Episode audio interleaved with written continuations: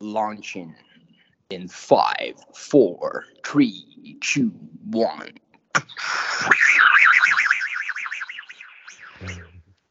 Está no ar.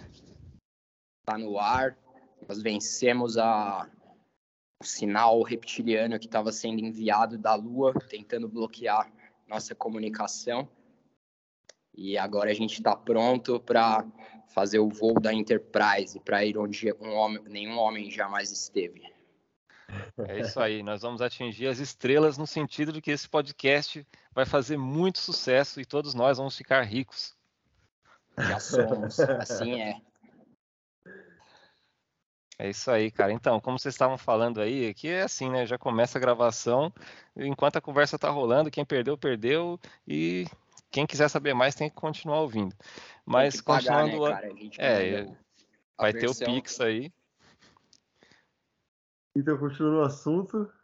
Eu acho, cara, assim, eu tenho para mim que se existe, né, uma, é, uma classe de pessoas que está acima dos governos, eles não vão ele, eh, colocar ali, ou pelo menos induzir as pessoas a votarem nesses governantes, somente para os governantes que são, teoricamente, assim, é, é, que aparentam ser bonzinhos, né? Quem sabe que nenhum é bonzinho, mas um que aparenta ser um, um bom moço, né? Que tem algum valor que, que talvez seja um valor já é, exaltado na sociedade. Muitas vezes eles podem querer colocar também uma pessoa que tenha também alguma coisa repugnante, justamente para poder controlar, né, a subida e a descida das coisas. Tudo é questão de onda, né? Tudo sobe e desce, igual aqueles gráficos malucos lá do, do, de tudo que é financeiro, né, das bolsas de valores, etc. Tudo é isso, né?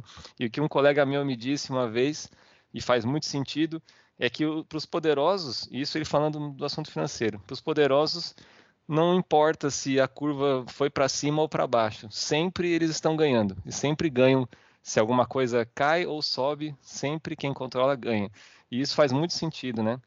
Se você vê, Total. por exemplo, as moedas, se você tem um ativo, sei lá, se você tem dólar e outra moeda, se uma moeda sobe, você vende, e se a outra cai, você compra, porque depois vai subir de novo. Então, é nesses movimentos que eles ganham, né? Que eles se mantêm sempre surfando nas nossas cabeças, né?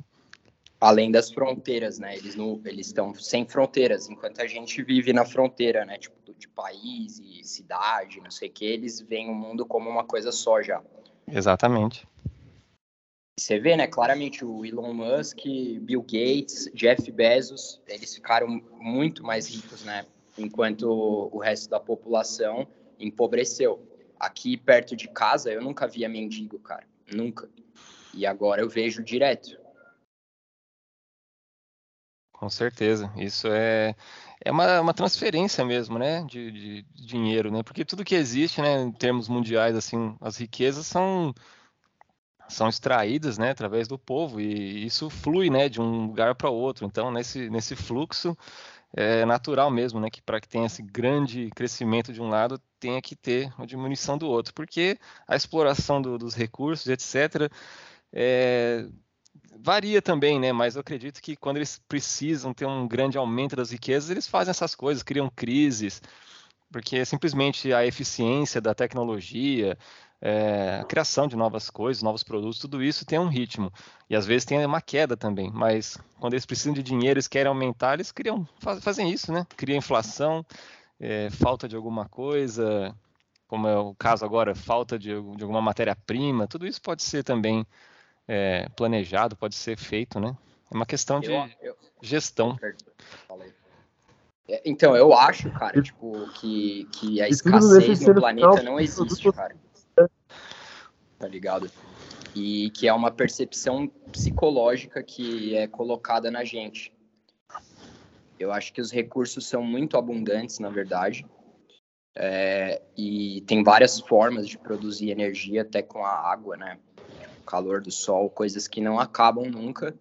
E eu acho que eles criam uma mentalidade de escassez na gente desde criança para a gente não ser bem sucedido na vida mesmo. Tipo, só você pode ser bem sucedido no máximo dentro de um parâmetro que eles colocam para você, que é, ah, você pode ser um doutor e ter vários bens e tal, mas você não vai ser o Mark Zuckerberg, tá ligado? Exatamente. Para você chegar ali, eu acho que é vendido também. Tem os dois lados, né? Um da escassez, que coloca a gente para baixo, e um outro que dá a ilusão de que a gente pode chegar lá. Eu acho que a gente pode conquistar muito e vencer os obstáculos que são colocados, mas para você chegar a ser tipo um Bill Gates, velho, você tem que nascer na família certa, tem que ter as conexões certas e eu acho difícil que eles vão deixar qualquer um chegar numa posição dessa, porque você tem muita influência na sociedade e eles não sabem se você vai estar de acordo com, com que essa parcela da população aí que tem mais influência quer, né? Então, se você começa a ter influência e começa tipo a mudar as marés ali, eu acho que, que eles não, não permitem que isso aconteça, né? E aí eles vendem, né, tipo, pra gente o Homem de Ferro, o Batman, como essas figuras fictícias que podem ser é, heróis, mesmo sendo da elite, né? E me parece que isso é uma forma, é que nem um Papai Noel, né? Que nem um coelhinho da Páscoa, né? Tipo, tava até zoando esses dias vendo o ovo da Páscoa. Eu falei, ah, esse ovo é para a gente não entrar na toca do coelho e entender como o sistema funciona, né? A gente fica Olha só, só. com ovinho de chocolate. Pois é, então uma questão então, que eu gostaria de trazer tal para o grupo, como nós como indivíduos, né, nos qual o caminho que seria melhor para nós como indivíduos nos, nos adaptar nessa onda? Dentro da, do espaço local que a gente se encontra, seja físico e cultural. Seria, por exemplo, né, eu estava conversando com o Felipe, já é, sentiu aí a alta do, do, aluguel.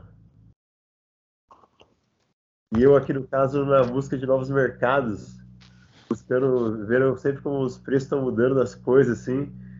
Quem vende certas coisas, tipo, se você tem mercado, você até continua a vender esse, o serviço, geralmente, os produtos aumentando e os serviços continuam os mesmos. Assim, tipo, qual o serviço que você vai e, se colocar agora no seu mercado?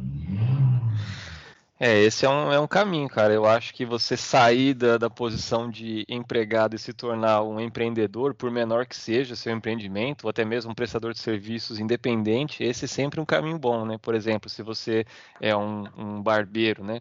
Você pode ter um espaço bem pequeno na sua casa mesmo, que você corta cabelo. Se você vê que está tudo subindo, automaticamente você sobe o seu serviço. Apesar que aí também tem um aspecto perigoso, que muitas vezes, né, nós vemos uma inflação, sei lá, geral, mesmo que a gente desconsidere os dados do governo que são falsos na maioria das vezes, mas digamos que subiu tudo 10%, de repente você tem um corte de cabelo que é, custava 20 reais, passa para 25, então uh, algumas pessoas acabam até alimentando a inflação nesses pequenos, é, nessas pequenas mudanças aí.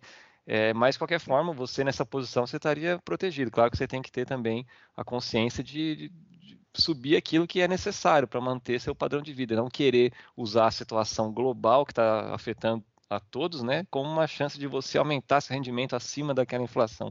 Mas é um bom caminho buscar independência financeira. E outro caminho também, né, para quem puder, é começar a produzir o que der, né, estocar uh, água de alimentos, né. chuva, né? alimentos também, mas assim, que você puder produzir mesmo energia, né, através de painéis solares, eh, através até mesmo de uma, uma turbina eólica residencial que já está começando a, a, existir, coisas assim, né, tudo que você puder. É, porque infelizmente, né, pessoal, é, é assim que eu penso é que a sociedade surgiu como uma forma de criar facilidades, né, de proteger os humanos, de como um grupo, né, você perante as dificuldades da vida, da natureza e tudo mais, você estando em um grupo, a intenção eu acho que era justamente facilitar e criar confortos e proteção e, facilitar mesmo a vida. E hoje em dia, muitas vezes a sociedade está criando dificuldades, né? Apesar de todas as melhorias que nós tivemos aí nos últimos séculos, que foram, claro, imensas, mas nós sabemos já que a tecnologia hoje em dia poder, poderia proporcionar uma vida muito melhor para todos e pela ganância de alguns, eles usam essa máquina maravilhosa que é a ciência como um todo, né, aplicada na tecnologia. Eles estão usando isso para aumentar a exploração das pessoas e dificultar a vida das pessoas, né? Sim. É, eu acho que tem várias, várias coisas, né? Um ponto também que para mim é muito importante é você ser independentemente psicologicamente e espiritualmente. Então, quanto menos você depender do que o sistema te dá, porque assim, eu não preciso, por exemplo, ir no cinema. Eu posso não, não ir no cinema, isso não vai me causar nenhum problema. Então, eu vou, além de estar economizando dinheiro, vou estar economizando meu tempo para fazer outra coisa. Eu posso ler um livro ao invés de ir no cinema. Isso é um exemplo X apenas, né? Mas o que eu acho que acontece na nossa sociedade que, por exemplo, as pessoas consomem muita pornografia, por exemplo, que pode vir de várias formas. Tem a pornografia em si, mas o, o Instagram, TikTok, é uma forma de pornografia também, né? Softcore. E, e a gente está sendo seduzido, né, pela luz. Tipo, a gente pode até chamar de Lúcifer nesse aspecto, né? Não de demônio, mas a gente está sendo seduzido pelo mundo da luz. Então a gente só vive com os olhos agora, porque o Instagram não te dá cheiro, nada. Então você está vivendo só com o olho. Isso vai começar a limitar a sua saúde, sua percepção da realidade e também vai ajudar você a ficar mais pobre, né? Então, por exemplo, tem um livro do Napoleon Hill que se chama Mais Esperto que o Diabo, é, acho que é Outwitting the Devil que é muito interessante. E é um livro que eu não concordo com tudo que ele fala aqui, algumas coisas que. Mas não importa. O que ele passa, basicamente, é que as crises acontecem por, por conta do medo, ele fala isso, que é gerado nas pessoas, e que se você não entrar nessa frequência, você vai ter prosperidade, não importa onde você esteja, como você esteja, entendeu? E isso parte de dentro para fora, né? E entra, isso vai entrar, né? Porque o Napoleon Hill, é, a história dele que contam, né? Eu não acho que é 100% autêntica. Ele era um cara que tinha um conhecimento diferenciado ali, igual você pega o Manly Palmer Hall, que era um cara também que, que é bem interessante ouvir, e eles falam coisas parecidas, na verdade, é, sobre lei da atração, o quanto a mente pode influenciar a realidade, eu acho que isso que é uma coisa que não ensinar isso na escola e, na verdade, até descreditar esse tipo de coisa, como você ter um pensamento mágico e ser um místico e acreditar nessas baboseiras, né? Isso é tudo ilusão, isso é coisa dos nossos antepassados que eram é, primitivos e não sabiam nada sobre o mundo porque eles não conseguiram fazer um carro, né? Mas eu acho que é um erro, porque na verdade a gente tem esse poder de influenciar a matéria com a mente. Quando você faz isso, é um exemplo simples e bobo até. Se você está vibrando uma coisa de prosperidade e buscando isso, você vai sair de casa para fazer algo. Você pode sair de casa um minuto antes, um minuto depois, dez minutos antes, dez depois, tanto faz. Isso vai mudar toda a jornada que você vai ter depois que você saiu de casa vai ser diferente se você sair cinco minutos depois. Você pode não cruzar uma pessoa que ia acabar acontecendo de você conhecer e te dar uma oportunidade de um trabalho, de algo. Você pode não ser atropelado por um ônibus porque você saiu cinco minutos antes, né? E isso mostra que mesmo que inconscientemente a gente está criando a realidade o tempo todo. E agora eu só viajo nessa ideia, então, que eu vou falar agora é, numa linguagem de informática, a interface. Nós, como criadores de interface e usuários de interface, mesmo antes do computador. Uhum. Por exemplo, como que uma determinada interface para uma tarefa influencia a nossa ação. Eu vou, usar, por exemplo, o instrumento musical, a, a, a composição de música. Se você começa a improvisar no piano e também, vamos supor, no violão, é, a, só de ter uma interface, de, a, as notas é a mesma, você vai produzir nota.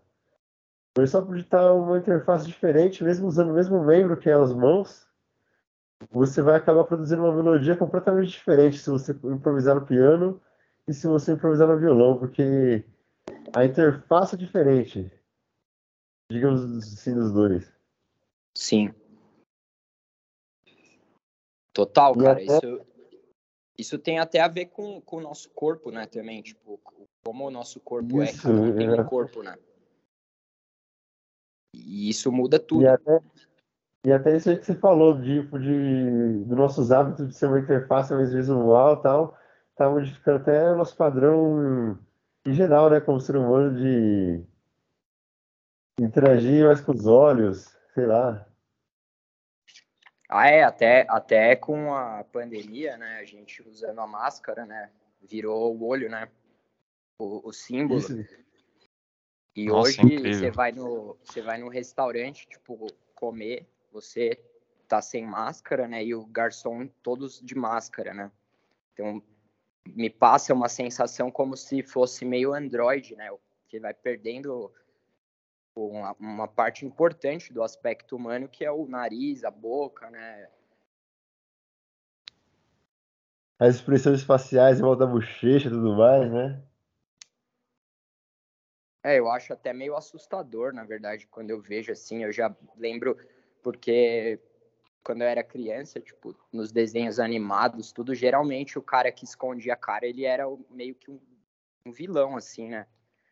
Um ninja ou o Darth Vader, né? Sei lá. E outra e... coisa, né? Não só é isso, é mas. Respirar, cara. Exatamente, ela afeta o seu corpo inteiro através da respiração, né? Mas outra coisa interessante também é acabar com a individualidade, né? Por exemplo, nós temos um celular hoje em dia que desbloqueia a tela através do reconhecimento facial. Você com máscara isso já não funciona, ou seja, nem as máquinas não conseguem te reconhecer. Você muitas vezes numa multidão, todos de máscara, você pode estar bem próximo de um conhecido, até olhar para esse conhecido e não conseguir reconhecer, talvez muito rapidamente. É, ou, ou não reconhecer de jeito nenhum, porque está de máscara. Então você se torna simplesmente uma massa, todos sem identidade, né? Todos é, só estão com os olhos justamente para absorver o que está sendo passado, mas eles não têm ação nenhuma, né? É, justamente é, são capados, né? E por mais que Olha o que você falou aqui cara, em São Paulo, né? Era aberto, você não consegue fazer as coisas essenciais com ela, né? Você precisa dela para fazer coisas essenciais. Porque sem ela, eu não vou poder subir no busão. É, e assim, o que o Felipe falou que eu acho interessante, até a analogia da computação, né? Vai diminuir o seu, o seu input, né? Seu output, na verdade, né? E você vai ter mais input, você vai receber mais do que colocar no mundo, né? Exatamente. É, é muito é simbólico. Certo, né? Esse termo, né? Output é, é o que você coloca, input é o que você recebe, né? É, depende para qual lado tá indo, né? Mas nesse sentido tá certo, né? Então o seu, né? Você não tá tendo nada saindo de você, você só tá recebendo, né? É, é complicado, cara. Isso daí é também né, um, mais um dos, dos vários aspectos, né? E achei muito interessante essa, essa história da, da interface, né? Justamente essa nossa, é, a nossa forma de interagir, né? De interação com, com as coisas. E esses dias me veio uma imagem, assim, eu sempre tenho, eu não sei, talvez é, desde pequeno gostei de criar histórias na minha cabeça e isso se tornou um hábito. Eu imaginei uma, uma história assim meio aterrorizante. Também aconteceram uns episódios essa semana, assim, com conhecidos meus, coisas meio graves, mas é, só para resumir a ópera, assim, a história que eu pensei seria uma pessoa que tivesse buscando muito esse conhecimento espiritual, buscando é, mergulhar na sua mente mesmo e se conhecer como um ser mental mas tivesse percebido que uh, a matéria, tudo à sua volta, tivesse atrapalhando muito. Então essa pessoa, nessa busca desesperada, é, ao mesmo tempo que não quer perder a vida, não, não porque às vezes, sei lá, poderia né, simplesmente sim, se jogar no, no, mundo espiritual de vez, né, 100%. Mas não, ela queria em vida experienciar essa é, conexão com a mente. Então o que, que essa pessoa faria num ato extremo? É, furaria os próprios olhos é, cortaria seus membros, os braços, as pernas, é, estouraria seus tímpanos para que não escutasse mais nada e até cortasse a língua para que não pudesse nem mesmo falar. E a pessoa ficaria então viva e presa somente na sua própria cabeça, com seus próprios pensamentos, nessa busca incessante aí por se conectar é, e conhecer e até, mesmo dominar a sua própria mente, o seu lado espiritual. Eu queria saber a opinião de vocês, o que vocês acham desse, dessa loucura, desse devaneio perigoso? Ó, tem um, um desenho animado japonês, que é um mangá também, chamado Baki, tem um personagem que é exatamente isso, mais ou menos, né? Ele vai perdendo aos poucos os sentidos em lutas, né? Na verdade. Só que no final, tipo, ele tá na prisão já todo. Ele tá cego na prisão. Aí ele pega e estoura os próprios tímpanos, tá ligado? E fica na prisão. E aí, um dia, o, o cara vê que ele pegou um morcego, tá ligado? Que tinha dentro da prisão. Ele conseguiu capturar um morcego, caçar um morcego, tá ligado? E ele fica com os sentidos mais aguçados, porque ele fala assim: ainda existe a pele, tá ligado? Ele usa o, a, a pele, que é até um conceito meio de arte marcial chinesa e tal, né? E mas eu acho que essa pessoa, na verdade, ela ia continuar presa no mundo mental. Então ela não ia ainda conseguir acessar a espiritualidade. E eu acho que a matéria, na verdade, não é um obstáculo ela é a mesma coisa. Eu acho que tudo é vibração, frequência, energia, e a gente interpreta e percebe como matéria. Então, você fugir da matéria é você negar a própria existência da, da espiritualidade, tá ligado? Que permitiu a manifestação da matéria. Incrível. Ou sei lá, eu imagino também como um caminho que o nosso o ser humano pode tomar, mas não, não precisaria necessariamente se privar né, das, das, coisas normais dos meios e tudo mais, né? Talvez essa é, tipo, no... é... Fala aí, foi mal, mano. Como poderia dizer, assim, sei lá, é... Assim como o caminho físico, né, já, é, a gente já explorou vários caminhos mentais, tipo, tem, a nossa ciência é um produto de uma representação mental sobre as coisas. Vamos supor, a química mesmo, né? Foi uma investigação das, das, propriedades da matéria e a gente representou essas propriedades da matéria da maneira que isso pudesse ser passado. Tipo, desde uma literatura, vamos por uma história que a gente cria uma, uma ficção, vamos por um mundo imaginário que ganha vida. É, é uma exploração, acho que é de uma zona da, da talvez essa parte espiritual seja uma exploração que também é, possa ser feita como qualquer área, mas que a gente não é, não criou um método único assim, né, para o mundo inteiro, assim, não organizou isso como se fosse uma ciência, né? Talvez para a galera que foi investigando a ciência rejeitou esse lado, assim, um pouco por não poder provar de início, não ter nenhuma prova concreta. Eles chamam de prova empírica, né? diferencia a ciência dos conhecimentos, que é, o, a escola do, filosófica do empirismo, que é aquilo que pode ser comprovado pelos sentidos. É, só que, por exemplo, a distância entre a Terra e o Sol não pode ser comprovada dessa forma. Então, ela, ela é, é comprovada é... matematicamente, filosoficamente, mas não é empírico. Exatamente. Então isso já mostra talvez até uma intenção de propositalmente deixar de lado essas ciências mais espirituais e, e justamente tentar né, deixar elas como um lado mais, sei lá, parecido como uma, uma fábula, né, uma ficção, né, algo assim, né, colocar mais um lado mais próximo da fé, talvez, né, todo conhecimento espiritual, então, que tem sido colocado de lado, né, nem talvez por falta de provas, mas acho que é mais intencionalmente, até mesmo é, como produto do que foi feito com a humanidade, né, sei lá, por períodos da, por exemplo, da Idade Média, né, nós falamos, claro, tudo isso é mais focado em, nos países cristãos, mas é, de certa forma isso influenciou o mundo bastante, né, então um período que se você falasse qualquer coisa que não fosse o que está ali sendo repetido nas igrejas, você já seria é, visto como um herege, né? Como sei lá, praticante de bruxaria, tudo isso foi sendo colocado de lado e aqueles que mantiveram os conhecimentos desde as épocas clássicas tiveram que fazer isso de maneiras veladas, tinham que fazer isso através de segredos, de reuniões secretas, de, é, de sei lá, criação de símbolos.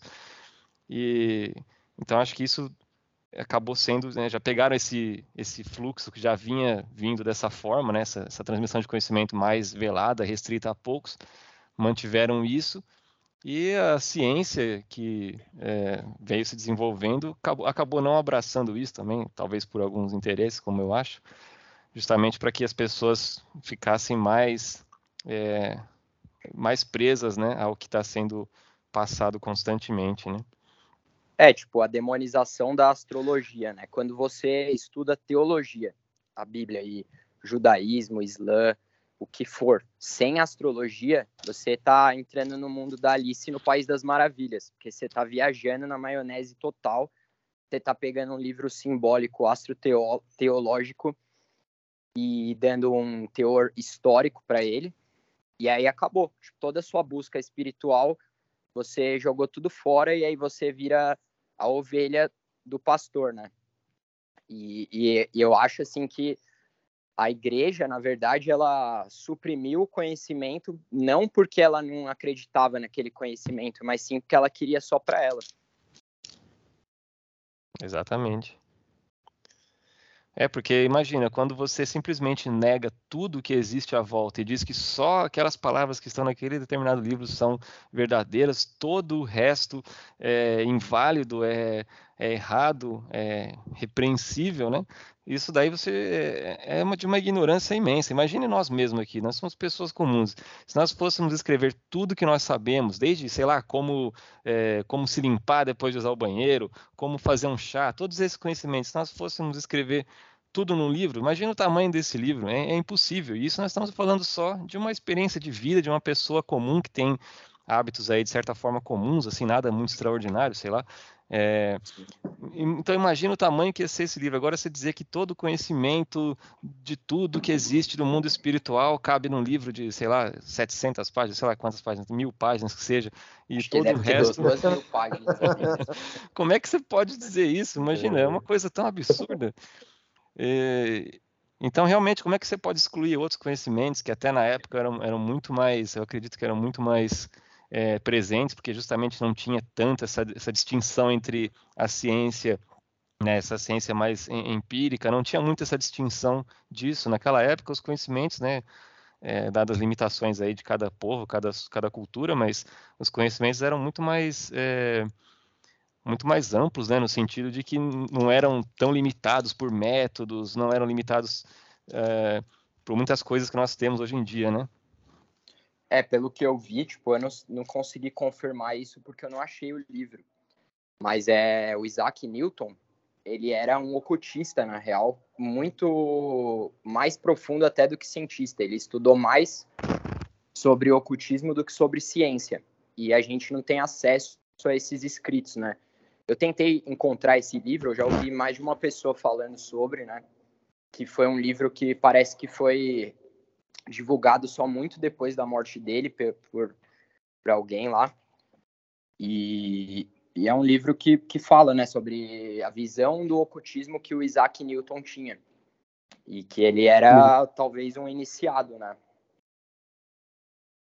Em alquimia e etc.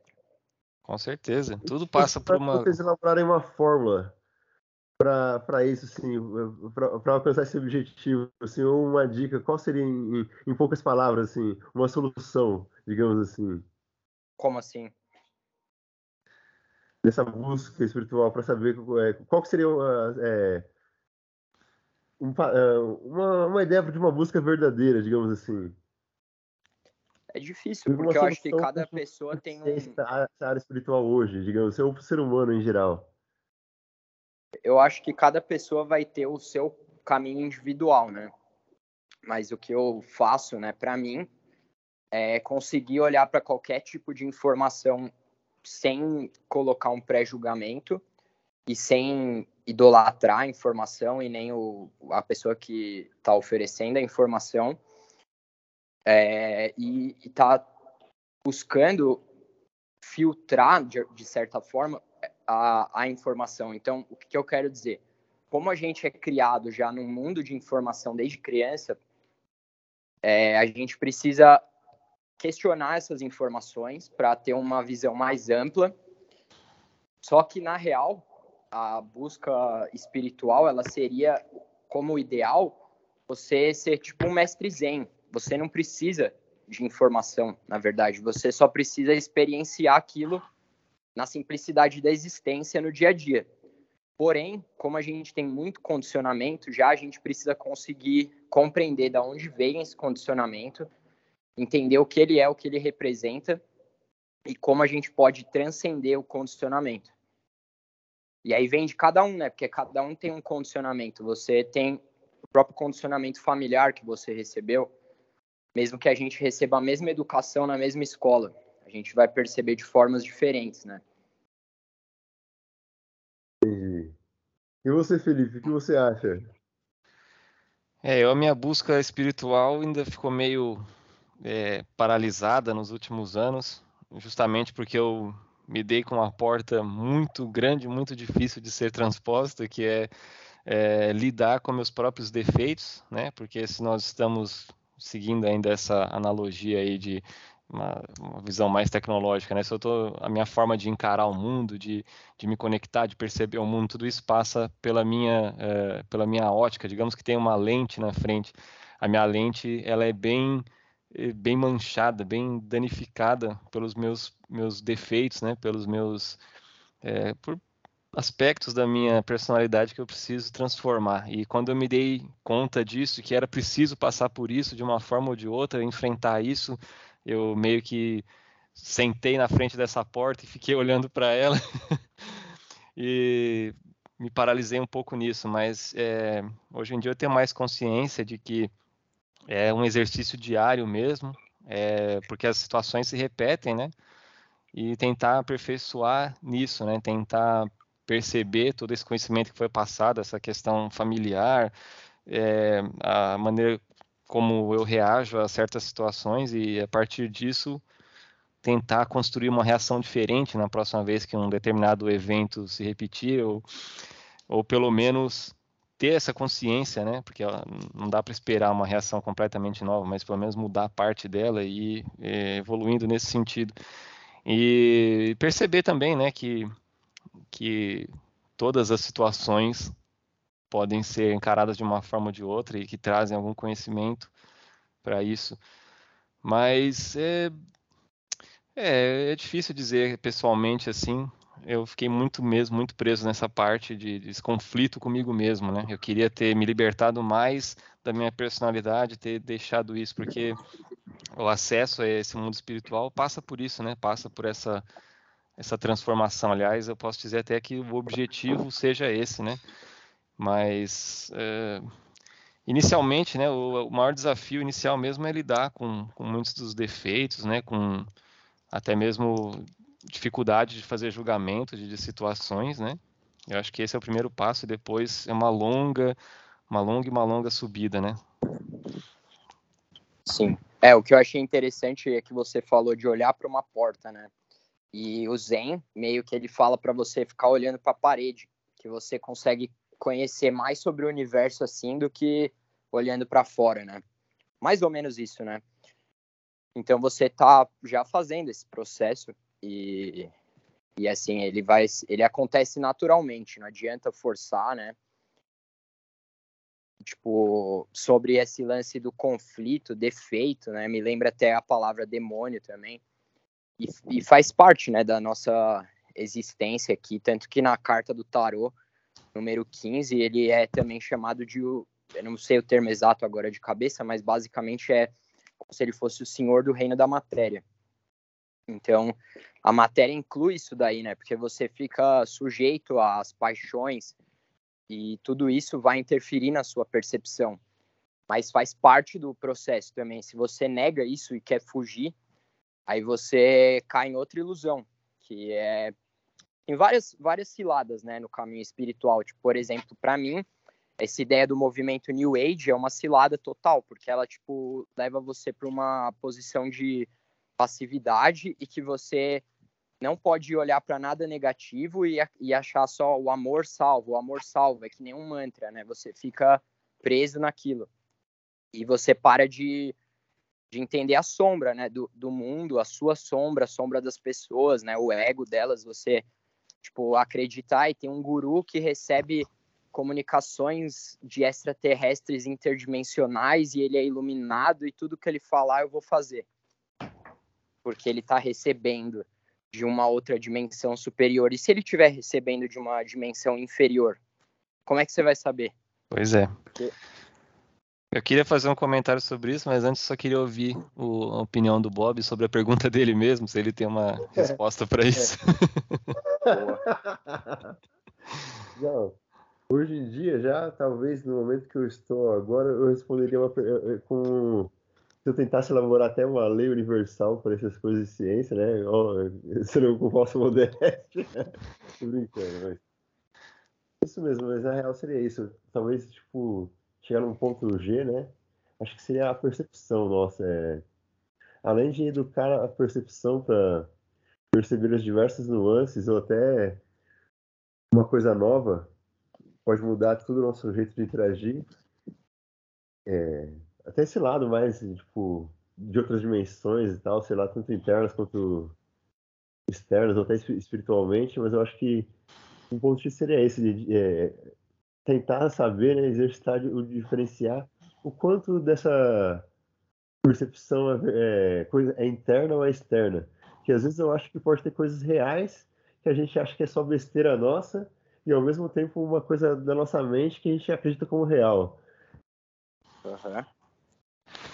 E, e, isso também para o treinamento da nossa cultura, né? Tudo isso que foi discutido hoje de falar que tem precisão, né? Essas coisas de mitos e tal, né? Aí às vezes a pessoa tem uma linha de percepções que poderia é, educar a mente dela, levar ela para outro caminho. Ela deixa disso, achando que, interpretando isso, achando que era uma ilusão. E às vezes uma ilusão que foi largamente imposta por um jeito de pensar da sociedade, ela, ela aceita. Mas que daí no caso foi o contrário. E é, aceita essa ilusão e que e vai perceber algo que como se fosse real, mas que algo é. Não existe aquilo, mas ela vai vivenciar como real, tipo a Matrix. Mas de verdade não existe. Esse é um grande, grande desafio, né? Ter essa distinção, né? É, e eu acho que às vezes muitas das coisas que a gente ainda não soube criar uma linha de interpretação, uma teoria, a gente acaba jogando para esse lado aí da, da lixeira, ou lado não dando bola, achando que é lado a nossa, a nossa imaginação, tal coisa assim. E às vezes coisas da nossa imaginação que a gente se apega muito, que não foi nem real, mas a gente condicionou nossa percepção, era assim, para aquela hora foi real para você, porque foi uma ilusão da sua percepção. Pode crer. Digamos assim que ah, o, eu tenho medo de aranha. O, o, o, sol projetou a sombra de uma aranha que eu assustei. Mas foi só minha imaginação. Eu fui ver, não era uma aranha, tipo assim. Ou que nesses dias que eu tava na trilha, eu, eu, eu fiquei pouco tempo de, de pisar numa do Cruzeiro. E um pouco antes de chegar para ela, me feita umas sensações, umas coisas, umas percepções. Eu falei, acho que não, não é possível, tá, eu devo estar um pouco paranoico, tava pensando comigo mesmo.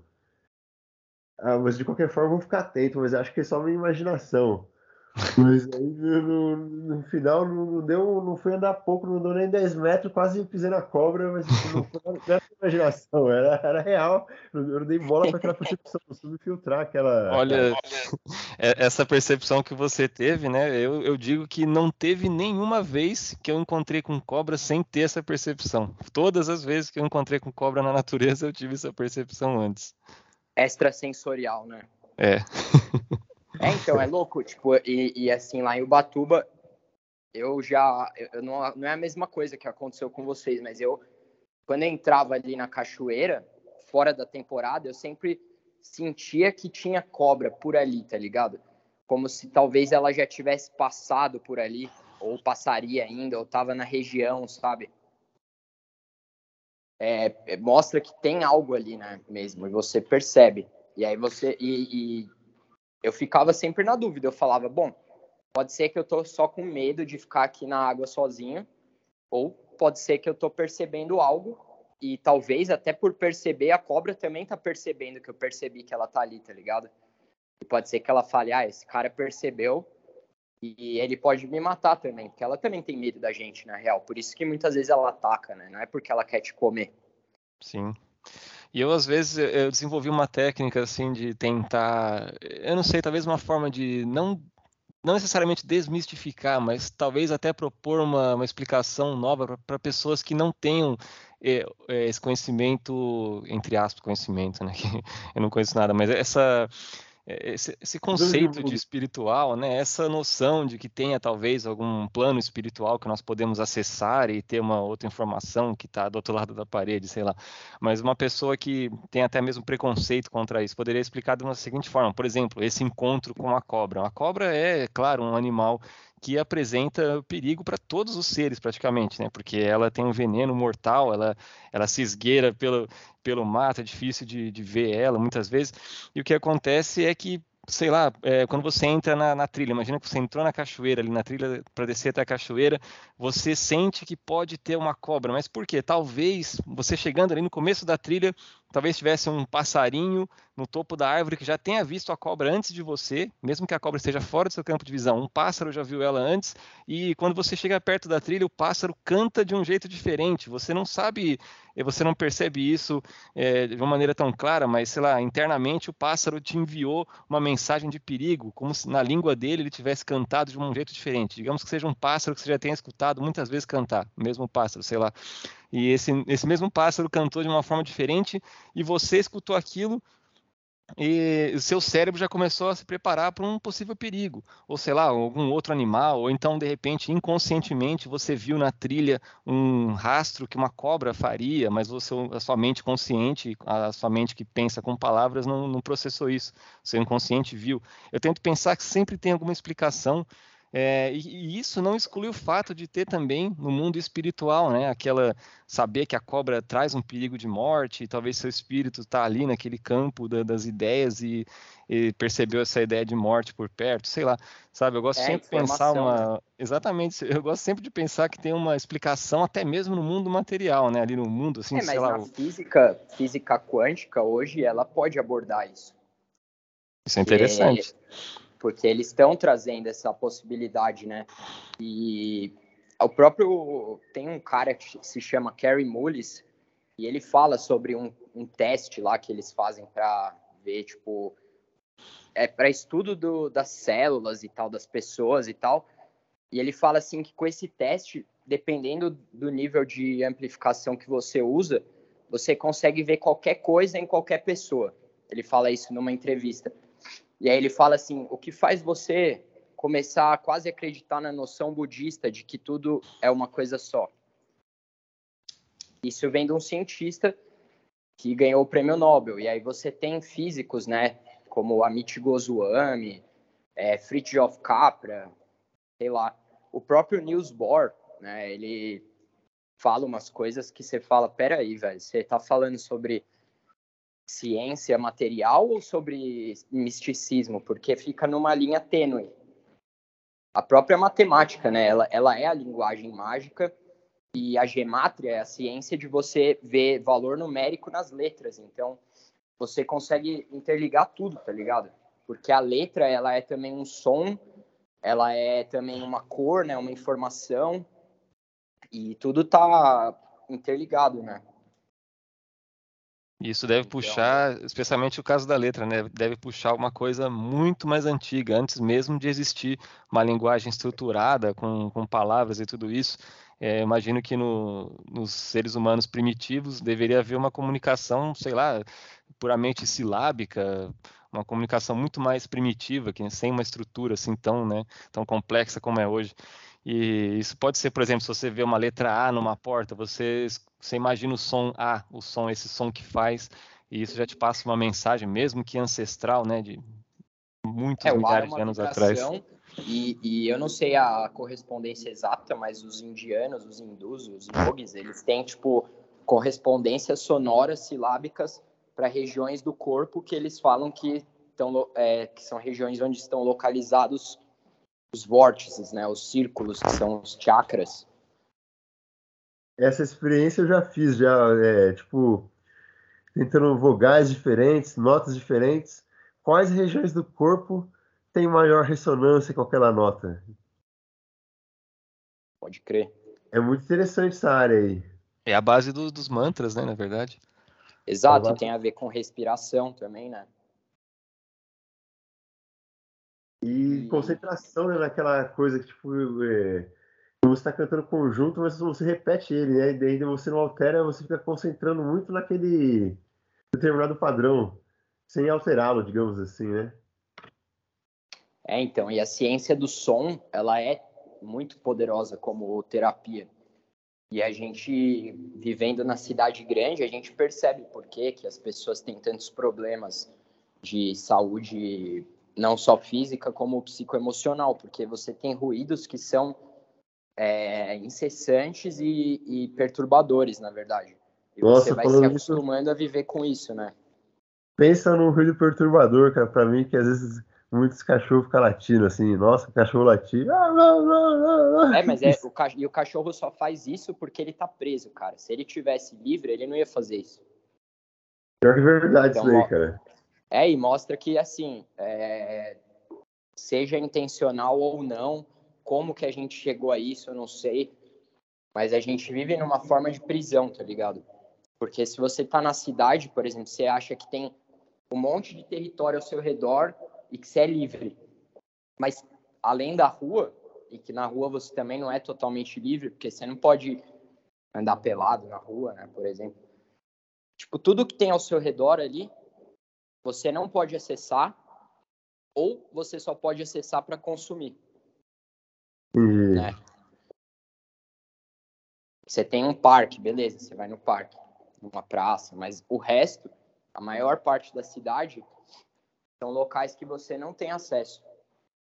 Quando você está na natureza, você tem acesso a qualquer coisa, mas ao mesmo tempo você não tem também, né? Porque você se enfiar no mato sozinho, sem preparo, você vai ficar lá por lá mesmo, né? Vai perder, vai morrer. É verdade. Só que ali é uma liberdade, é, tipo, você só precisa vencer o seu medo ou ter estrutura para explorar ali. Aqui não, se você invadir um lugar, você vai preso, né, velho? Agora eu lembrei de um título interessante, lá me fez lembrar um título interessante do Hacking Bay, o conceito que ele criou que é Zona Autônoma Temporária. Quem, desculpa, quem que é o cara que, que criou? É Hacking Bay com H.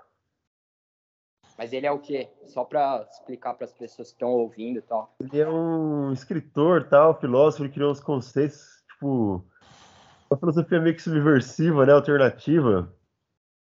E aí, aí, tem um livro que, que, chama esse nome e é o nome do conceito que ele criou de zona autônoma temporária. Você liberar uma zona, seja uma zona física, um lugar geográfico, ou um espaço dentro da cabeça, né, que um espaço mental e ter uma autonomia daquilo temporária. Aí, antes que o sistema esmague você, você se fecha ela para abrir em outro lugar. Que viagem, cara. E aí o sucesso dela estaria nesse lance dela ser temporária, porque daí antes do, do sistema como, é, reagir a ela, né, para tentar aniquilar, ela, ela sumiria para ressurgir em outro lugar. Mas esse cara é de que época, mais ou menos? Você sabe mais sobre ele? Ah, não, não, não lembro se era anos 60, por aí. Ah, é, curiosidade só também. Isso aí é só pesquisar depois, mas só pra. Porque é bem louco o que ele tá falando, assim, né? Bem sei lá, tipo, diferente, né? E, aí ele fala, tipo, vamos por um, um festival da maconha, digamos assim, não seria de ser uma, é, uma zona autônoma temporária, porque fumar é proibido. Aí vamos por, os caras fez um festival com uma coisa proibida, e aí antes os caras chegaram, não foi todo mundo embora, tal, ou uma rave, digamos assim. Por isso temporária, né? Temporária. Ou pode ser um ritual de uma, pode ser, pode ser várias coisas, um ritual de uma religião não estabelecida, vamos por um ritual xamânico. Bohemian é, Grove. É. Tipo, se o cara fizesse ali é, ao, ao, Deus dará para todo mundo ver, talvez as, as autoridades embaçarem alguém ou, da religião tradicional, algum crente embaçar com ele, aprende as pessoas, estão invocando Satanás aí, pá, tal. Pode-se dizer que essa gravação é também uma zona autônoma temporária, né? É, uma zona autônoma temporária, que eles estão talvez discutindo pontos de vista fora do, do mainstream da corrente principal da sociedade, né? E é, abrindo a possibilidade da reprodução deles, né? Que às vezes você fala, pô, concordo com aquela ideia ali, aquela ideia mais ou menos bate com aquela linha de pensamento. E aí vai fortalecendo essa linha de pensamento, mesmo que estejam separados no espaço ou no tempo até. Exatamente. E foi uma das coisas que eu mais, tipo, com o decorrer da minha, da minha evolução, né, da filosofia, que eu sempre tive certas percepções. E às vezes não, não, não soube como nomeá-las. Aí depois, lendo a filosofia, eu, eu me identifiquei por causa disso, que eu falei, pô, eu sempre tive uma percepção semelhante a isso, mas nunca soube defini-la. Às vezes até sabia que eu pensei que estava sozinho nesse universo das ideias, mas não, é. Outros filósofos literários souberam definir aquela ideia. E às vezes não só essa poesia, essa literatura quadrada, como a, a poesia também. A poesia às vezes consegue, nessa linguagem metafórica poética, expressar muita coisa que a Total. gente sente e não sabe nomear, né? Com a nossa mente consciente. Talvez por Mano, pensar é... muito nessa mente que usa definições e palavras, tudo que não tem uma definição ou palavra exata, a gente não soube dar uma importância ou criar uma palavra nova, uma nova definição para essa nova percepção inexata, digamos, mesmo que seja inexata ou não explicável totalmente. É, então, tem um livro, mano, que se chama The Secret Teachings of All Ages, que, mano, é muito louco, do, de um cara chamado Manly P. Hall, que eu até já falei antes aí, Manly Palmer Hall. Esse cara tem também vários, várias aulas no YouTube, palestras, né, deles, tem, tem tipo milhões, tá ligado? Tem um monte. Tem esse cara e tem um cara chamado Jordan Maxwell também. Eles basicamente fazem interpretação dos símbolos, né? E fazem uma correlação entre entre as, as religiões, né, que eram a ciência dos nossos ancestrais, e trabalhavam com esses símbolos e metáforas e sempre poesias, né? As orações são poesias. Sempre teve a música presente também, então toda a cultura estava colocada ali e o cara vai trazendo as conexões e ele vai mostrando que tipo os nossos ancestrais adoravam os astros e daí tem tipo uma parte que adorava a lua uma parte que adorava o sol é, uma parte que adorava Vênus é, Saturno tá ligado? E você pega por exemplo Horus né, que a gente fala horas hours é o sol se movendo pelo céu e por isso que ele morre e renasce. Ele é tipo o filho de Deus que morre e renasce. Ele é a luz, a verdade e a vida e blá blá blá. E aí você tem Isis, que é a lua, né? Isis. E Ra também é o sol, né? E você tem, tipo, por exemplo, Israel, Israel, né? Eles falam que significa Isis, Ra e El, que é um outro deus que eu não, não vou saber especificar o que é ele, mas são deuses egípcios, né? E tudo isso é do Egito, esse conhecimento de Horus, é, Isis, aí tem Seth também, que seria Satã, que é o deus da noite, né, da, da escuridão, do, do medo, da maldade, etc. As coisas que você consegue fazer sem estar na luz do sol, sem ninguém ver, né? E também representa o perigo da noite, os predadores, aí tem associação com o dragão, né? Que é o lagarto, a cobra e tipo essa ideia do reptiliano, né, que, que assusta nosso subconsciente, né? Tem uma prática que eu ouvi falar que agora eu tô curioso, tô querendo experimentar, que é a tal do ritu ritual da ayahuasca. Ayahuasca? De, uns de pessoas que eu conheço e outros que eu vi pesquisando também na internet. E aí, em geral, os depoimentos é, entram nessa conhecido em, três pontos, que geralmente ou o usuário experiencia partes interiores da psique dele mesmo que normalmente ele não teria acesso, coisas muito uma, uma dimensão diferente, ou ele tem umas experiências com geometria sagrada, símbolos, formas geométricas, ou também tem percepções de formas de vida espirituais, digamos assim. Sei que aí envolve o ritual também, é feito no, não é simplesmente né, consumo da substância é, é, feito desde um ritual e tal, tem um padrão. Ah, e aí que altera a nossa percepção um pouco, diz que expulsa muita coisa ruim. Eles chamam de que eles chamam de medicina, que é como se fosse uma terapia, eles explicam os adeptos. Sim, eu já usei, né? Acho que foi, foram três ou quatro vezes na minha vida. E é bem interessante mesmo. Eu sempre acho que tem que tomar muito cuidado, né? E tem gente que não gosta de ouvir falar isso, mas foda-se, tá ligado? Eu acho que você ficar tomando toda semana é um desrespeito com a parada, tá ligado? E só vai fazer mal. Você vai começar a abrir portal que não precisa, entendeu? E mas experienciar a parada é muito bom. Eu acho que é, é ótimo. Agora, saber discernir o que, que é você estar tá experienciando ou você se tornando um viciado no, no bagulho, tá ligado? Entendi. E, e assim, tem eu, a história que, que é louca, o que aconteceu comigo, foi que eu tive experiências boas, mas a primeira vez que eu fui, eu fui de carona com um cara. E esse cara, velho, ele matou um maluco que fazia parte da igreja que eu fui, tá ligado? Você tá doido. Se o cara me fala falava... isso, eu abro a porta do carro e me, me jogo no acostamento. Não, mas quando eu fui, ele não tinha feito nada, entendeu? Foi depois. Ele, ele até morreu, parece, na prisão. Sei lá o que aconteceu com esse cara, velho. Mas assim, mano.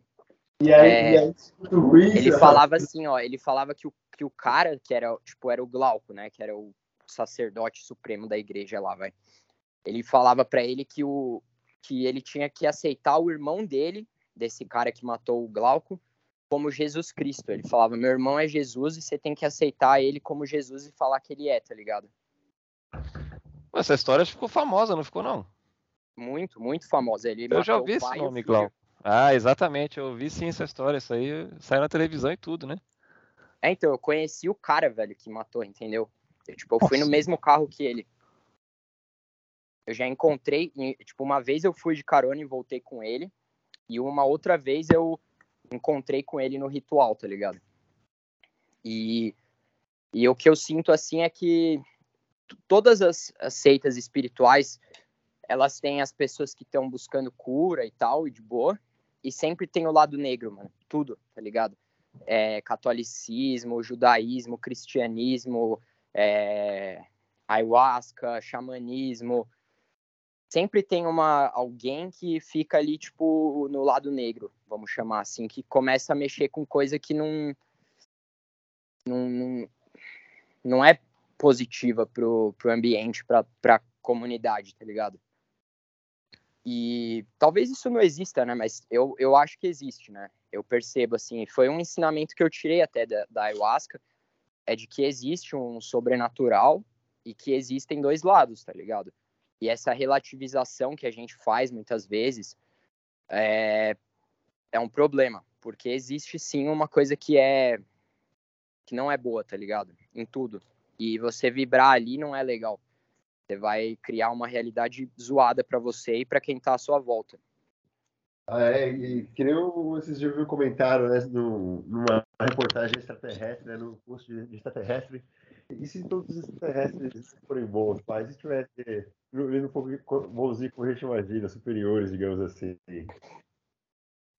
Eu acho que isso, para mim, parece outra forma de, de distração, assim, que se você pega a Cabala, por exemplo, ela vai mostrar para você que existe as 10 Sefirot que são superiores e as 10 inferiores.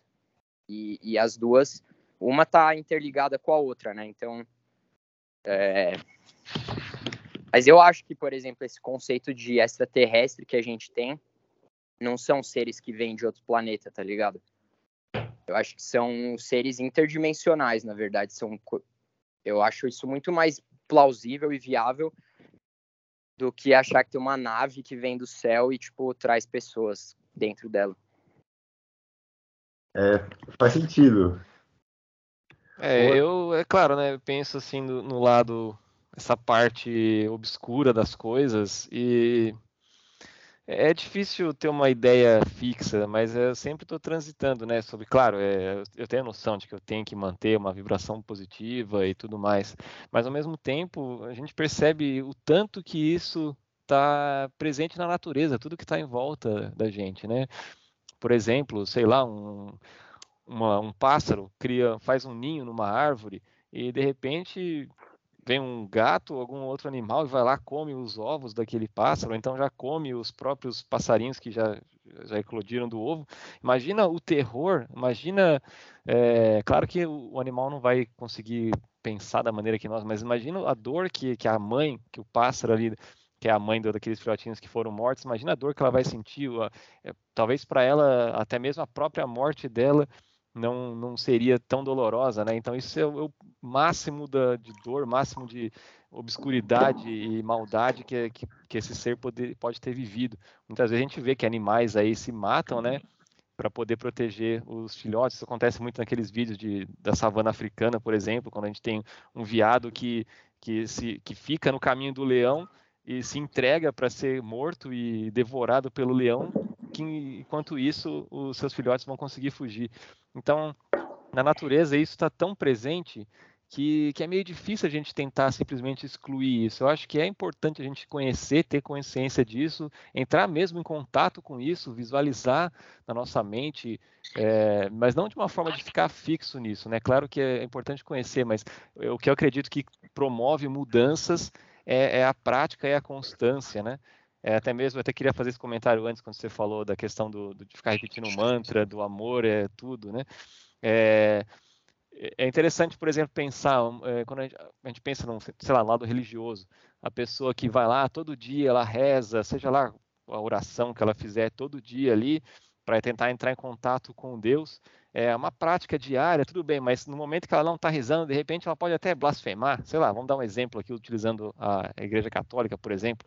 É, os italianos têm muito essa mania de chegar lá no, todo dia, reza, né, o Pai Nosso, Ave Maria, tudo mais. Aí, durante o dia, durante a tarde, está pregando um prego ali no, numa madeira, acerta o dedo, já porca Madonna e, e xinga, xinga os deuses, né?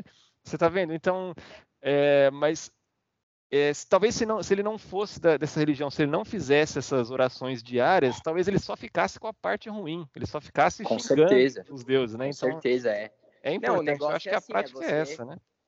Sim, mas que nem, tipo, por exemplo, você pega Alistair Crowley, tá ligado? E você começa a estudar. Quando eu comecei a estudar ele, eu falava, não, tipo, esse cara não é do mal, ele tá só questionando o cristianismo e tá trazendo o hermetismo e tal mas é porque eu não tinha conhecimento profundo. E quando você estuda a fundo, você fala, meu, esse cara, tipo, ele escolheu fazer o mal mesmo, tá ligado? Com o trabalho dele, ele fez conscientemente. Essa é a diferença do ser humano pro gato que come o ninho. Porque ele poderia não fazer isso, ele poderia falar assim: "Ah, não, tô de boa, velho, não vou fazer uma prática satânica, tá ligado? Vou fazer uma coisa pro bem". Mas ele escolheu conscientemente, talvez, né, não sei Pode ser que não foi consciente, pode ser que ele foi levado a isso por alguma coisa, sei lá. Mas ele escolheu, né? Ele decidiu fazer o trabalho que ele que ele fez e teve o apoio de pessoas que estavam com a mesma mente que ele, a mesma ah, vibração. Sim. Isso você vê o nazismo também, né? Tipo. Não, é, aí você entra em outro comunismo. campo que já é o, o, campo das ações. Eu estava discutindo o campo das ideias, assim, no sentido da gente conhecer, por exemplo, um momento que você está passando uma tristeza, você talvez não tentar fugir disso, enfrentar, mas agora quando está falando do campo de ações, né? Que tem o efeito nos outros, aí realmente, né, isso é indiscutível, né, que ninguém deve nunca fazer o mal a ninguém consciente, a não ser que seja uma situação de defesa, né, sei lá, mas isso sem dúvidas, né.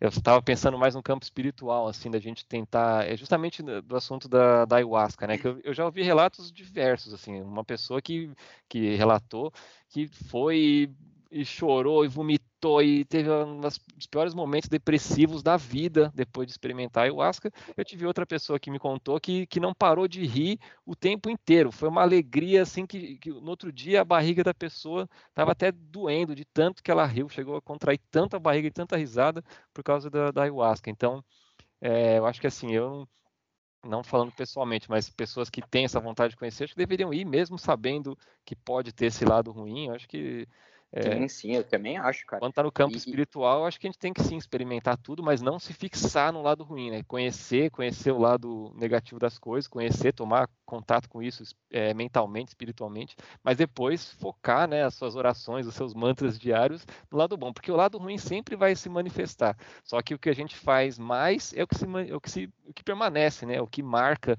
a gente, né?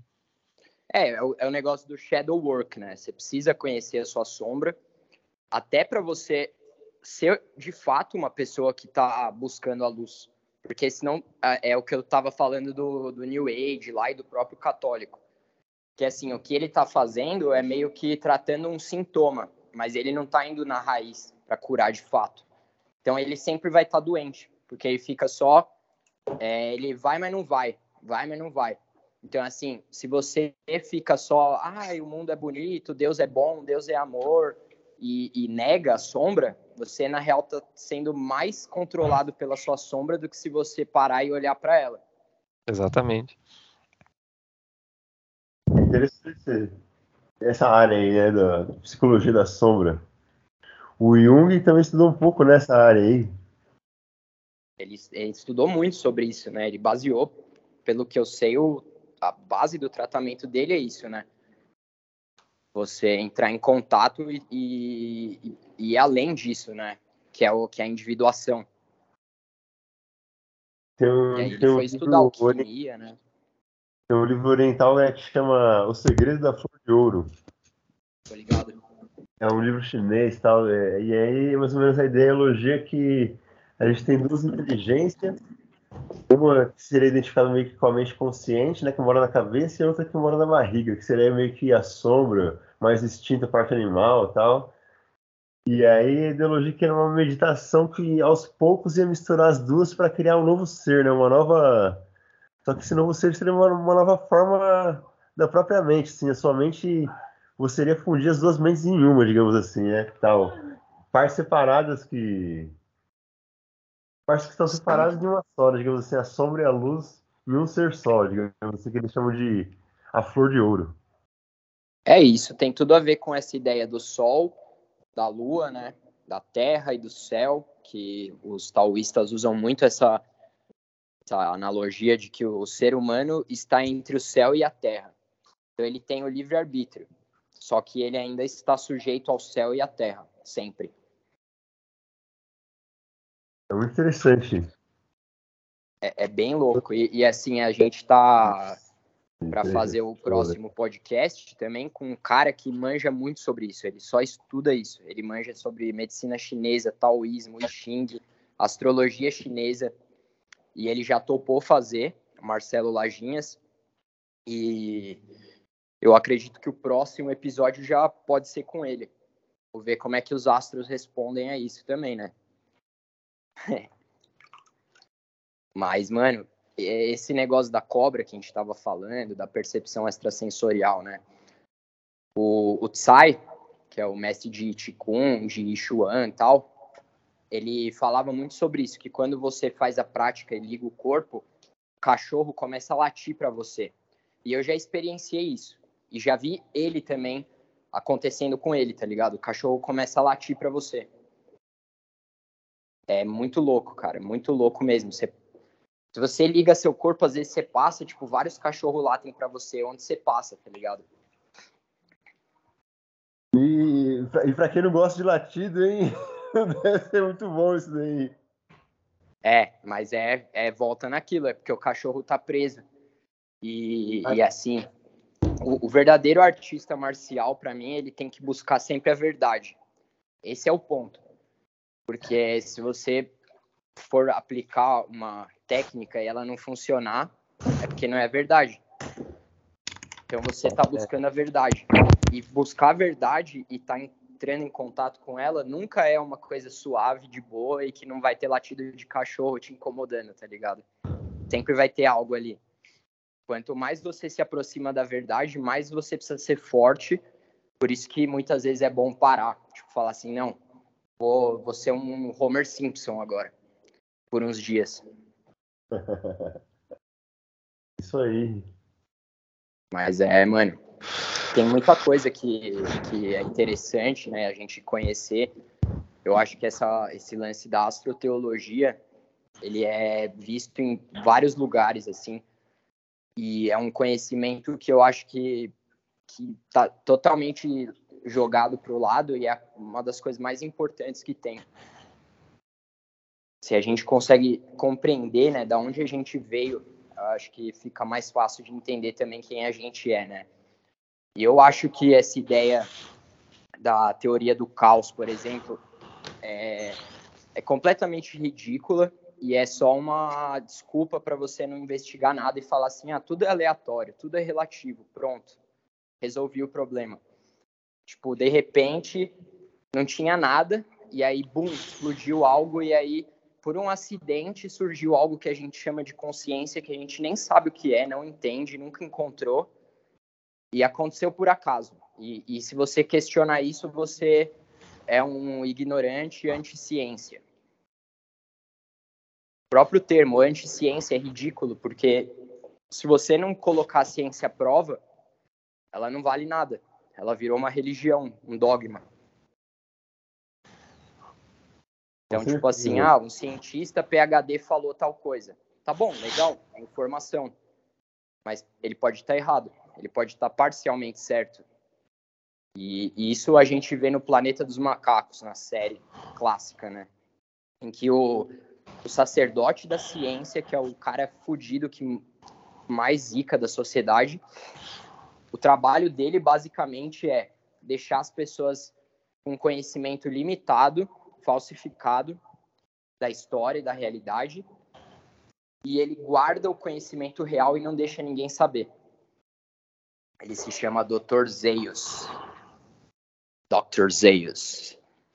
Essa série, meu, é, é foda. Tem os, os filmes originais e tem a série clássica, né? De, de uma série mesmo, de episódios, assim. Essa é mais louca ainda que o filme, porque mostra várias coisas, tá ligado? Sobre a nossa sociedade.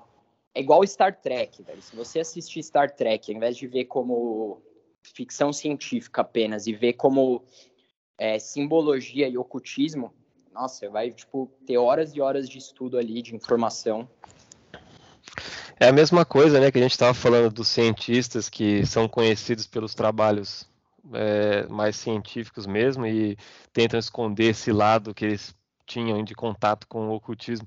A mesma coisa acontece, é, se não pensando em um cineasta, mas talvez no estúdio por trás disso, ele sempre tem esse conhecimento muito, muito presente em todas as obras deles. Uma, eu lembro uma vez um próprio filme do, do, Superman, um filme, né, uma das coisas mais mainstream que existe hoje, né, essa questão de Marvel e DC, essas coisas, né, é, e, e tinha muitos e muitos conhecimentos ali até alquímicos, né, conhecimentos bem ancestrais, né, e, e, aquilo é passado assim como forma de ficção. Aliás, a maioria das obras, né, que são escritas tanto livros como os filmes, etc, quando tratam assim de questões mais fantásticas, quando falam de mundos, de, quando é mais fantasioso, quando não é aquele tema cotidiano relatando coisas da vida assim normal, um filme de comédia, sei lá, mas quando é um filme que ou é ficção, é, ou até mesmo aquelas obras que parecem fábulas e coisas assim, sempre tem um, uma ideia por trás que eles estão querendo passar, né? Falando de princípios mentais, princípios é, leis da natureza, é, como funciona a própria mente, né? Então tudo isso está comunicando com o nosso lado psíquico o tempo todo. Total, e tudo, tudo, né? Tipo, desenho animado que a gente via quando era criança. É, a MTV era, meu, a MTV, ela basicamente ela moldou uma geração e a gente não escolheu ser o que a gente é, a MTV escolheu em partes, né? Sim, sem dúvidas.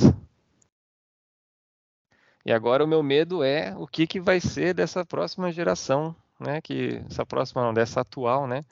Com o tipo de, de informação que está sendo difundida, né?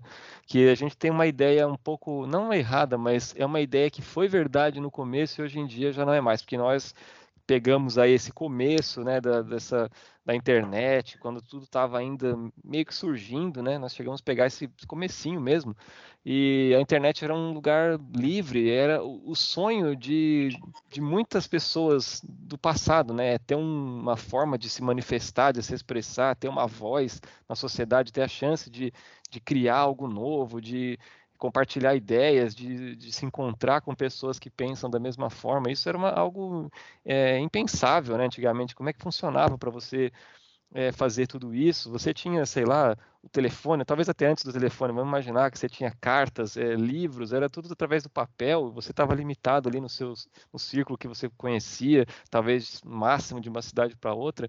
Então, quando surgiu essa nova mídia, essa forma de comunicação que é a internet, foi algo assim incrível. Apesar que no começo ela era um pouco limitada em termos é, do que podia ser feito. Hoje em dia nós temos recursos aqui como esse, né, que nós temos gravação simultânea de uma conversa. Talvez isso no começo da internet não era muito possível devido às limitações, mas é, mesmo que fosse só mesmo a ideia difundida através de imagens simples e texto, isso já era algo incrível no começo, né? Mas conforme isso foi crescendo, o governo foi é, regulando, as grandes empresas foram é, criando grandes serviços que acabam se tornando o padrão, então eles acabam meio que criando um monopólio de como as coisas funcionam. Antigamente era livre, né? Eram sites e hoje em dia não, você quer comunicar uma coisa, você tem que entrar dentro de um site que pertence a uma grande empresa, é, porque tudo que está fora disso é praticamente ignorado, né? E, e através disso, é, também, né, da mesma forma que foi incrível esse, esse potencial da internet de unir o mundo, de comunicar pessoas é, do mundo inteiro ao mesmo tempo, isso também proporcionou uma, uma ferramenta incrível para dominação, para difundir ideias, porque antigamente nós tínhamos, vamos citar por exemplo o rádio, que já foi na sua época também algo assim incrível, que era, imagino, né, a reação das pessoas quando isso surgiu. É, você só, somente escutava, né? As informações eram passadas ali, você só escutava. E é, muita gente pensou que com a internet, você é, sendo capaz de devolver uma informação. Você não só recebeu, você também tem condição de gerar uma informação e enviar. É, pensaram que isso seria uma barreira para a difusão de ideias por parte dos poderosos, por parte né, daqueles que querem moldar a mente dos outros, mas não, pelo contrário, né? Pelo, muito pelo contrário, porque hoje em dia a informação surge ali de um, de um grupo, determinado grupo, que quer passar um valor, uma ideia, um conceito, e quando ele joga para as pessoas, as pessoas multiplicam isso. Então é muito pior do que você ter uma antena de rádio ali transmitindo. Você tem é, muitas e muitas antenas retransmitindo a mesma mensagem. E a massificação é ainda mais perigosa quando você vê um amigo seu, uma pessoa que você conhece, um familiar, sei lá, é, replicando aquela mensagem, porque é muito diferente você escutar, por exemplo, o anúncio de um político numa rádio. Político transmite uma informação, você já tem aquele conceito de você está aqui, ele está lá, você já tem essa diferenciação, né? Então, muitas vezes as pessoas têm mais condição de julgar e tentar ver se tem alguma ideia por trás disso. Agora, quando você vê uma pessoa que você tem é, proximidade difundindo uma ideia, você é muito mais fácil você aceitar aquela ideia também e seguir essa onda. Então, por isso é muito perigoso também a internet como está sendo é, como está sendo usada hoje em dia, né? Sim, e tem, por exemplo, se você faz uma pesquisa no Google ou no DuckGo, tem uma diferença grande entre, entre os, o que você vai encontrar, né? Na ordem que vai estar tá colocado, muda bastante. E aí você vê que que é complexo, né? Tipo, você, como você busca informação e a maioria das pessoas não vai falar assim, ah, vou fazer a pesquisa em três sites diferentes de busca para ver o que que aparece. Não, ela vai no Google e, e o que está no Google é verdade. O resto, tipo, ah, eu não achei. Você fala alguma coisa para a pessoa, ela fala, ah, eu procurei, não achei, é fake news o que você está falando. Exatamente. E, e agora citando também a, a cada vez mais é difícil você achar material acadêmico de qualidade de graça, né? Na internet. Pode crer. E, e, quem não tem acesso a uma biblioteca tem que fazer o trabalho e vai acabar confiando na palavra do Google, digamos assim. Total. É, infelizmente nós estamos chegando no ponto, de novo fazendo aí uma comparação com o rádio, né, que nós tínhamos, sei lá, no começo do surgimento da tecnologia, eu acredito que deveria ser, claro, é muito mais difícil acessar e ter os equipamentos para isso, mas não tinha, por exemplo, uma legislação proibindo que você tivesse sua própria rádio, como teve depois. Então, qualquer rádio que não fosse registrada com o governo era considerado sinal pirata, é, a polícia ia lá e derrubava a antena da pessoa, esse tipo de coisa. E hoje em dia vai ser, é, nós estamos vendo o começo disso, né? Qualquer pessoa é, que fale alguma coisa diferente do que a maioria está falando, vai ter sua antena também cortada, né? É, é que eu acho que com a internet é um pouco, eu acho, né? Eu posso estar errado, mas acho que é um pouco mais difícil, porque sempre pode surgir um site novo, alguma coisa, e vai, tipo, eles vão derrubar um, vai vir outro, porque é muito mais fácil do que você ter um rádio, né? Você só compra um celular e pronto, né? Você tem internet. É. Mas assim, depende da punição. Se eles falarem assim, ah, você vai preso, tá ligado? Se fizer isso aí, vai ser mais complicado, né?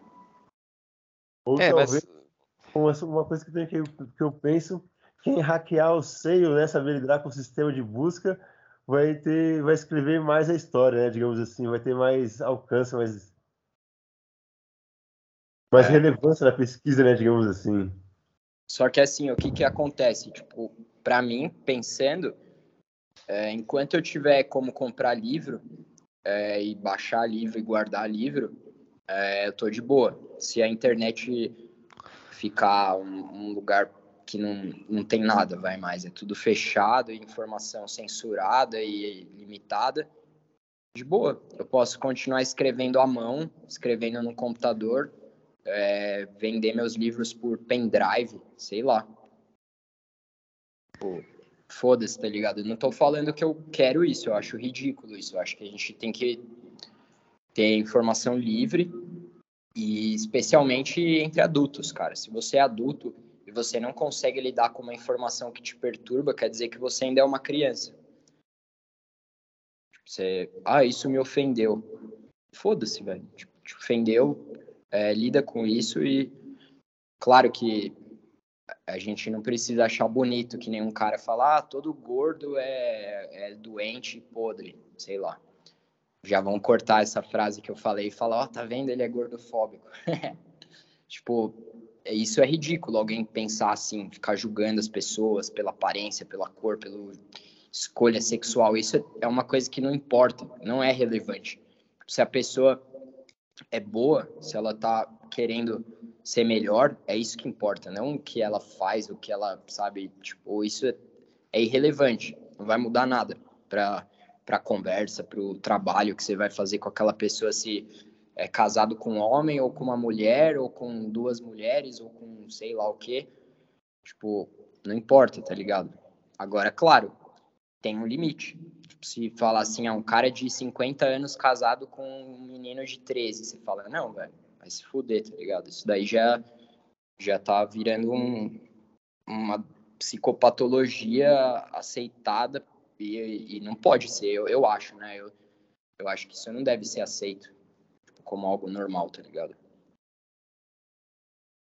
É, isso tudo eu acho que cabe discussão e tal, mas eu ainda vejo como ainda, nós ainda estamos num período intermediário, assim, nós ainda estamos trans, transitando, né, entre um estado e outro da dominação, né? Eu acho que isso também ocorreu em diversos outros momentos da história, né?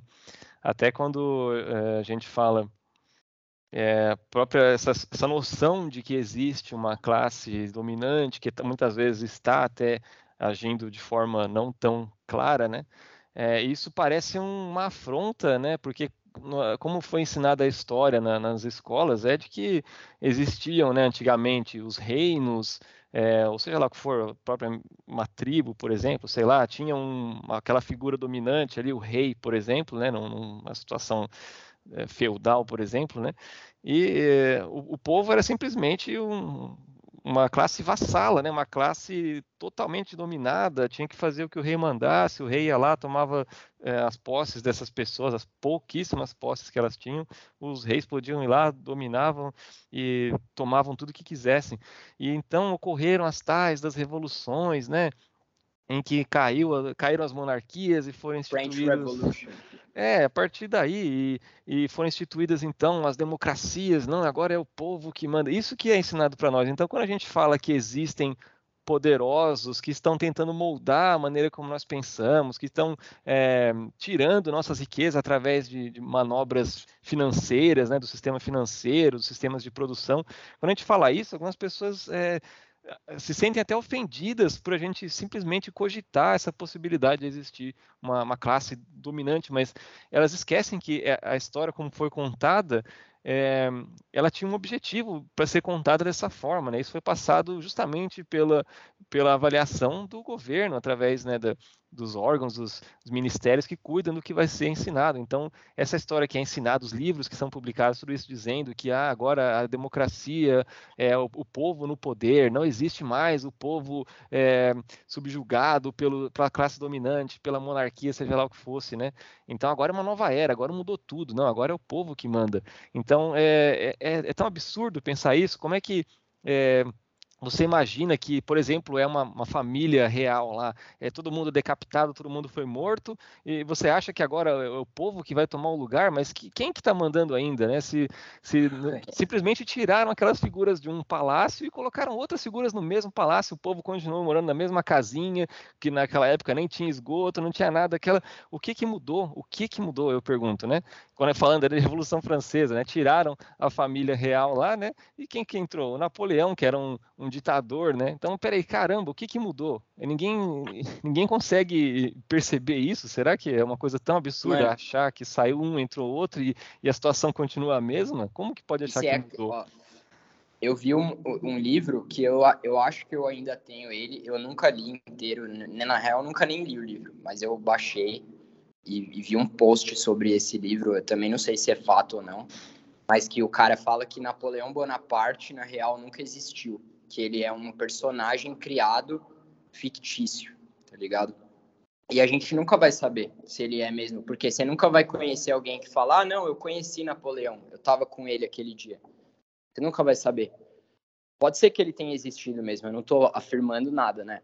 Mas existe um livro que, que fala sobre isso, e, e dizem a mesma coisa sobre Júlio César, que na real não foi um cara, foi um personagem.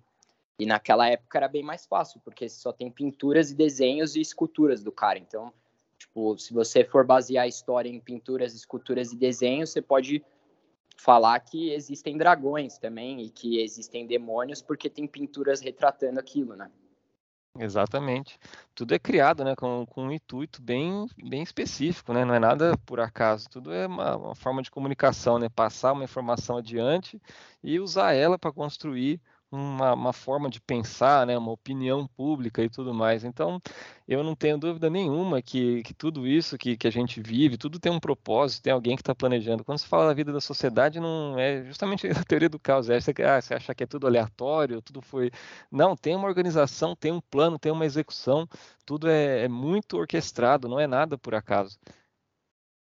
11 de setembro foi o que, cara? O que, que você acha? É difícil saber, né? Por muito tempo eu fui, é, fui levado a acreditar que sim, era uma, uma, conspiração, porque eu assisti aquele documentário, aquele Fahrenheit. Zeitgeist. Ah, Fahrenheit. É, daquele Michael Moore, né? Michael Moore. É, então eu assisti aquilo e, nossa, parece, tudo que ele mostra lá faz sentido. Ele mostra, né, teoricamente, não sei se pode se dizer que são provas, mas ele mostra evidências, né, que constrói essa teoria dele. Mas é, por muito tempo eu acreditei que realmente pudesse ser aquilo.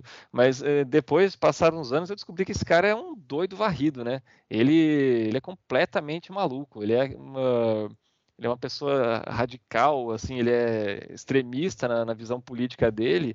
E então fica meio difícil acreditar, né, que é uma pessoa que tem essa convicção tão forte em algo, é difícil acreditar que ela tem uma, uma, visão imparcial de alguma situação que aconteceu. Justamente porque essa situação, né, se for levada em conta a visão dele, essa situação prova o ponto dele, justamente, né, apoiada aí pela essa convicção. É, porque, mas assim, traduzindo, né, o cara é, ele é democrata, né? Nos Estados Unidos tem essa divisão de democrata e republicano, né? E na época o governo do, do George W. Bush ele era é, republicano, né? E o, o, Michael Moore, por ser um, um democrata convicto, ferrenho, é, radical até, né? Ele lança um documentário desse que, nossa, que prejudica demais a imagem dos republicanos. Então, qual que é a, a imparcialidade dele para trazer essas informações? É claro que é, tudo é aí... muito obscuro, né?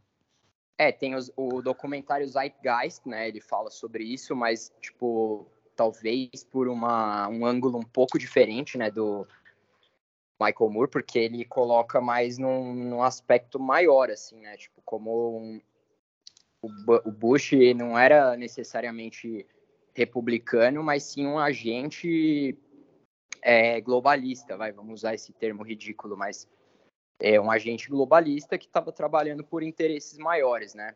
E, e, o Alex Jones, que, é, que apoiou o Trump, que é de direita, vamos falar, ele também fala a mesma coisa que, que foi um trabalho interno, que o Bush participou e tal. Só que, assim, esses caras, mano, tipo assim, são todos a elite também. Eu não confio em nenhum desses caras. Exatamente. Isso volta naquilo que eu falei no, no começo, né, da, da, nossa gravação aqui, que é justamente que os dominantes eles colocam também figuras que não necessariamente são control é, opposition. É, exatamente. Eles querem mostrar é, é, os dois lados da moeda, né? Dizer que para as pessoas terem uma noção de que tem alguém que está fazendo bem, porque não, você não pode ter alguém que, que, esteja fazendo bem sem ter alguém que esteja fazendo mal. Então, qual é a melhor forma de controlar o bem que é feito? É também criar o mal que, que é feito para você ser o remédio para a doença que você mesmo inventou. É, então, até onde eu sei do que eu pesquisei até hoje, o Infowars é, pertence a uma empresa chamada Time Warner, que é pertence também ao Warner Bros, tá ligado? É a mesma Nossa, coisa. não precisa falar então, mais como nada. Como que ele pode ser, tipo, anti-mainstream?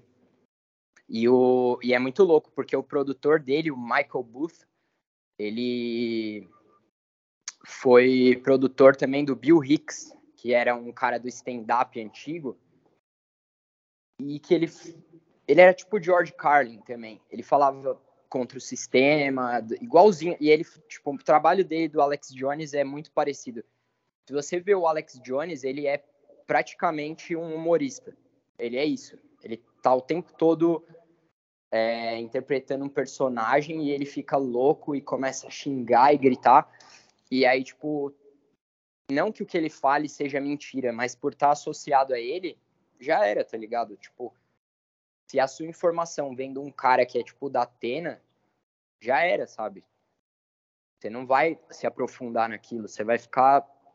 Por isso que eles falam que é um gatekeeper. Ele, tipo, ele fica no portão e fala: Olha que mundo lindo aqui dentro que tem, ó, tá vendo? Só que ele não deixa você entrar. Ou, se você for entrar, ele vai mandar um acompanhante junto. Você não vai explorar sozinho. É, você sempre vai estar tá dependendo de alguém. Por isso que para mim a informação que mais vale é você conversar com um conhecido, você sair na rua e olhar o que está acontecendo, ver o que o povo na rua está fazendo, porque às vezes eles pintam uma situação terrível, uma situação catastrófica que está acontecendo no mundo, mas é, pode ser verdade em um pequeno ambiente, numa situação ali, no, num, num bairro, sei lá. Mas você tem que ver a realidade real, né? Que é a realidade que você está vivenciando agora. Sai na rua, conversa com as pessoas, acho que essa é a melhor forma. E o resto, todo o resto que é informado, a gente sempre tem que, tal, nem sempre, né? Mas a gente tem que tomar conhecimento, mas é, às vezes até é bom até evitar de conhecer, mas e simplesmente saber que pode ser verdade, pode não ser, né? É street detective, né? Você tem que estar tá na rua, tem que ter essa manha da rua, saber que qualquer um pode estar tá querendo te enganar, né? Especialmente alguém que quer ter poder sobre você. Essa pessoa tende a, a agir por estratagemas, né? E, e te ludibriar, nem a serpente. Então tem que estar tá esperto para isso, porque, meu, eu, eu acho que o que eu mais aprendi na vida foi dando rolê à noite e, e sozinho, tá ligado? Nas ruas de São Paulo, andando no centro e tal porque isso me deu uma certa malícia, assim. Que eu falo, peraí, mano, será que é verdade?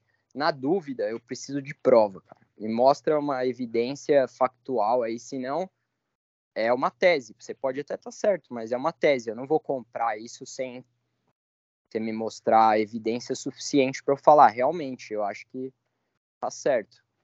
Mas e a mesma coisa na escola, né? Eu sempre fui assim na escola mesmo, eu ficava desenhando e tava pouco me fudendo, porque eu falava, peraí, velho, tipo, o que, que vocês estão me ensinando? Pra que isso? Eu não, sei, tá ligado? Não me interessa por, por isso, assim, tipo, ficar aqui sentado e você me falando uma história e parece que eu tô no cinema, sabe? Exatamente, só que você não escolheu pagar para ir assistir esse filme. É, exato. E, mano, estudar sozinho é muito mais legal, assim. E quem disse que a interpretação do professor tá mais certa do que a minha?